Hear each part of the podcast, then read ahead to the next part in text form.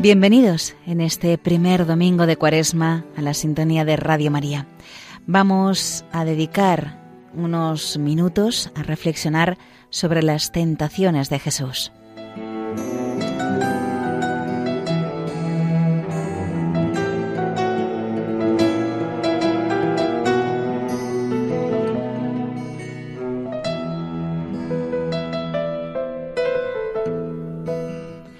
La cuaresma conmemora los 40 días que pasó Jesús en el desierto como preparación de esos años de predicación que culminan en la cruz y en la gloria de la Pascua.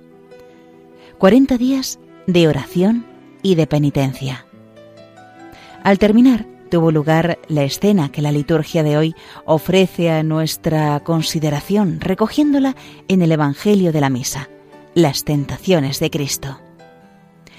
Una escena llena de misterio, que el hombre pretende en vano entender. Dios que se somete a la tentación, que deja hacer al maligno, eh, pero que puede ser meditada pidiendo al Señor que nos haga saber la enseñanza que contiene. Es la primera vez que interviene el diablo en la vida de Jesús, y lo hace abiertamente. Pone a prueba a nuestro Señor, eh, quizá quiere averiguar si ha llegado ya la hora del Mesías. Jesús se lo permitió para darnos ejemplo de humildad y para enseñarnos a vencer las tentaciones que vamos a sufrir a lo largo de nuestra vida. Como el Señor todo lo hacía para nuestra enseñanza, dice San Juan Crisóstomo, quiso también ser conducido al desierto y trabar allí combate con el demonio, a fin de que los bautizados si después del bautismo sufren mayores tentaciones, no se turben por eso, como si no fuera de esperar. Si no contáramos con las tentaciones que hemos de padecer, abriríamos la puerta a un gran enemigo, el desaliento y la tristeza.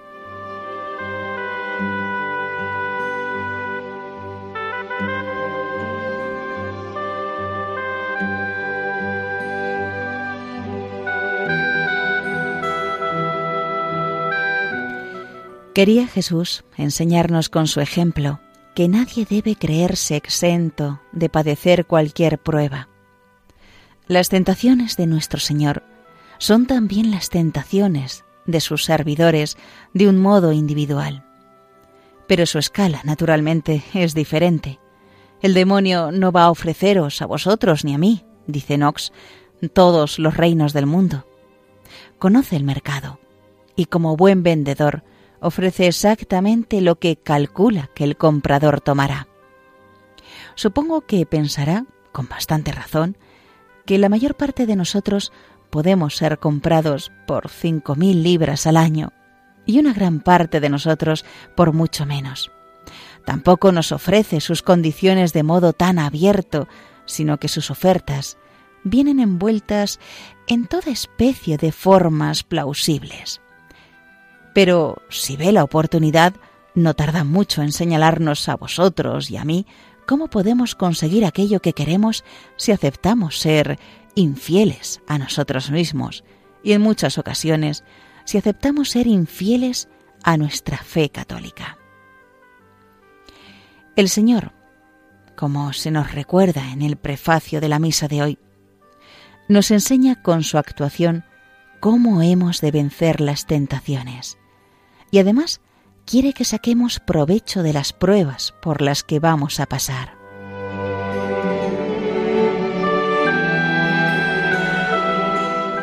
Él permite la tentación y se sirve de ella providencialmente para purificarte, para hacerte santo, para desligarte mejor de las cosas de la tierra, para llevarte a donde Él quiere y por donde Él quiere para hacerte feliz en una vida que no sea cómoda y para darte madurez, comprensión y eficacia en tu trabajo apostólico con las almas y, sobre todo, para hacerte humilde, muy humilde. Dice el apóstol Santiago, Bienaventurado el varón que soporta la tentación, porque probado recibirá la corona de la vida que el Señor prometió a los que le aman.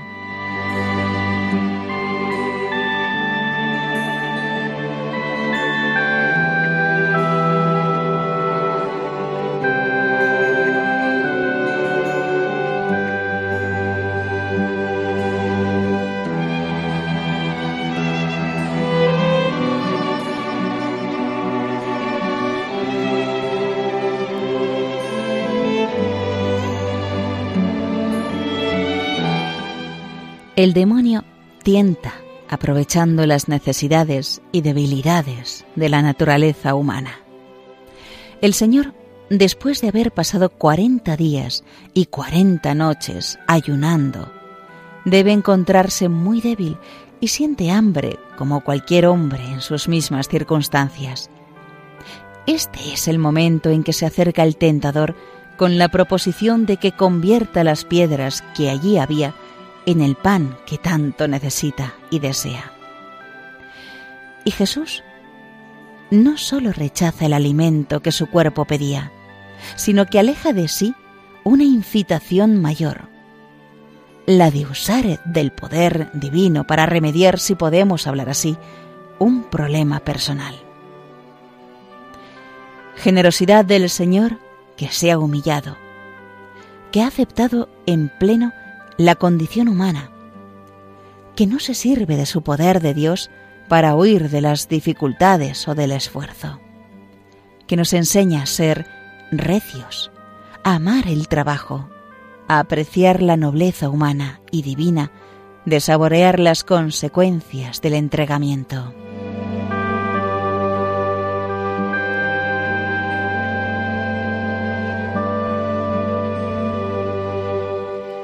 Nos enseña también este pasaje del Evangelio a estar particularmente atentos con nosotros mismos y con aquellos a quienes tenemos una mayor obligación de ayudar en esos momentos de debilidad, de cansancio, cuando se está pasando una mala temporada, porque el demonio quizá intensifique entonces la tentación para que nuestras vidas tomen otros derroteros ajenos a la voluntad de Dios.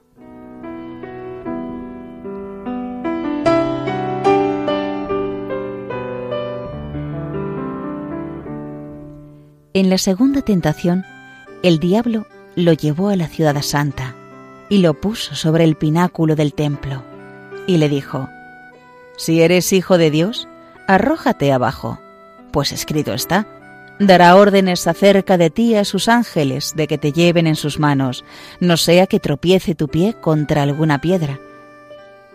Y le respondió Jesús, Escrito está también, no tentarás al Señor tu Dios.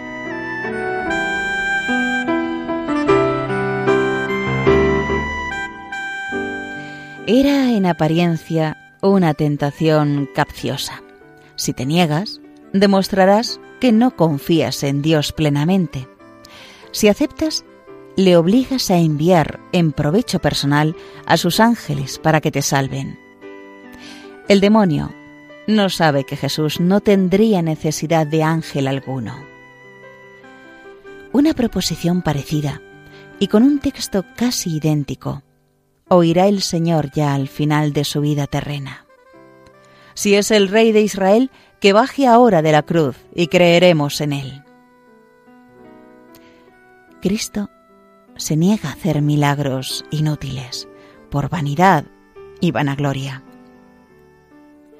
Nosotros hemos de estar atentos para rechazar en nuestro orden de cosas tentaciones parecidas. El deseo de quedar bien, que puede surgir hasta en lo más santo, también debemos estar alerta ante falsas argumentaciones que pretendan basarse en la Sagrada Escritura y no pedir, mucho menos exigir, pruebas o señales extraordinarias para creer, pues el Señor nos da gracias y testimonios suficientes que nos indican el camino de la fe en medio de nuestra vida ordinaria.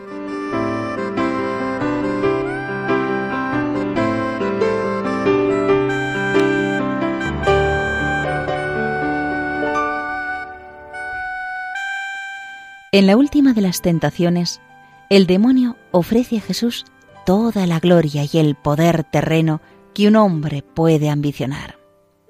Le mostró todos los reinos del mundo y su gloria, y le dijo, Todas estas cosas te daré si postrándote delante de mí me adoras.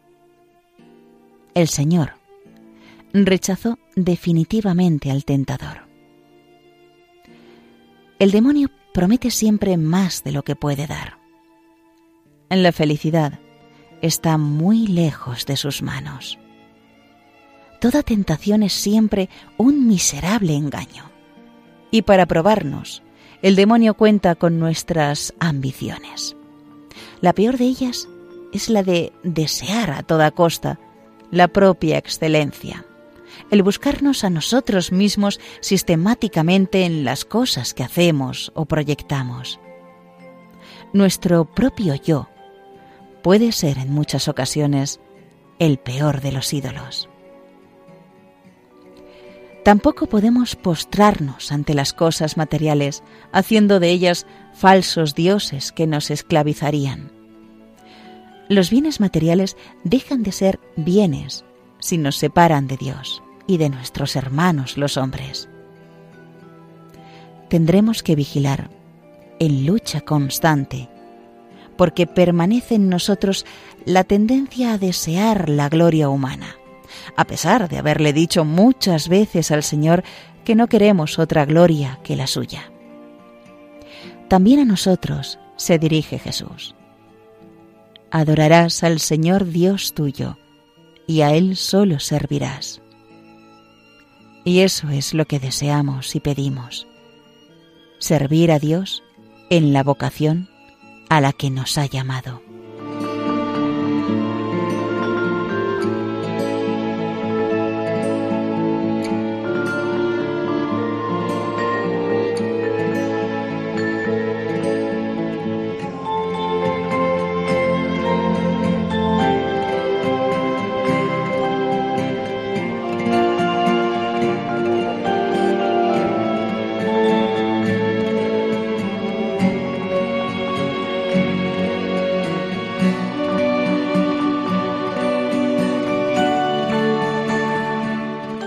El Señor está siempre a nuestro lado, en cada tentación, y nos dice, confiad, yo he vencido al mundo.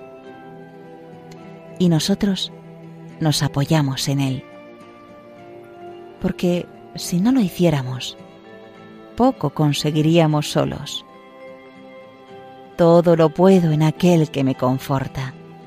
El Señor es mi luz y mi salvación ¿a quién temeré?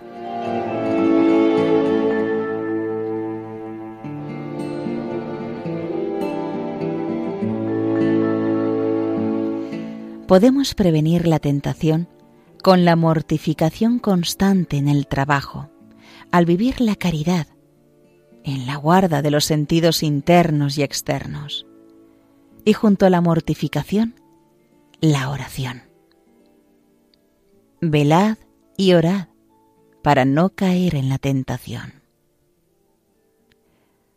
También debemos prevenirla huyendo de las ocasiones de pecar, por pequeñas que sean, pues el que ama el peligro perecerá en él.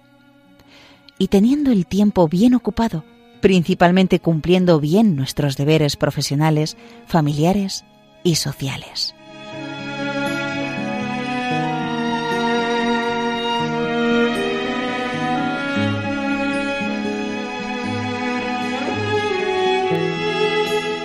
Para combatir la tentación, habremos de repetir muchas veces y con confianza la petición del Padre nuestro. No nos dejes caer en la tentación. Concédenos la fuerza de permanecer fuertes en ella. Ya que el mismo Señor pone en nuestros labios tal plegaria, bien estará que la repitamos continuamente. Combatimos la tentación manifestándosela abiertamente al director espiritual, pues el manifestarla es ya casi vencerla. El que revela sus propias tentaciones al director espiritual puede estar seguro de que Dios otorga a éste la gracia necesaria para dirigirle bien.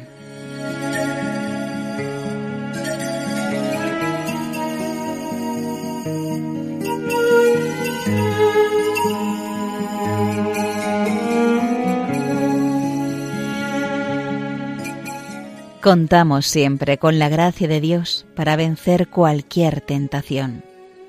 Pero no olvides, amigo mío, que necesitas de armas para vencer en esta batalla espiritual y que tus armas han de ser estas.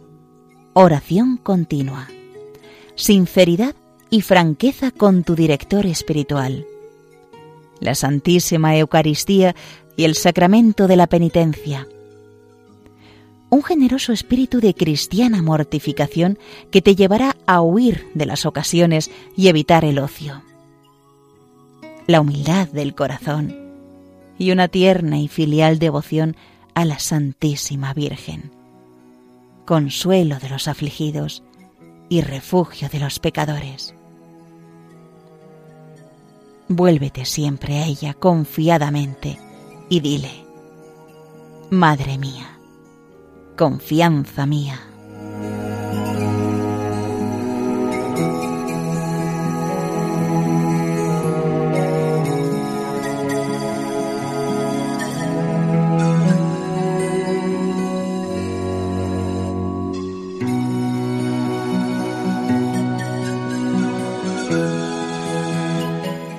Y hasta aquí, queridos hermanos de Radio María, la meditación de hoy las tentaciones de Jesús, basado en el libro Hablar con Dios de Francisco Fernández Carvajal.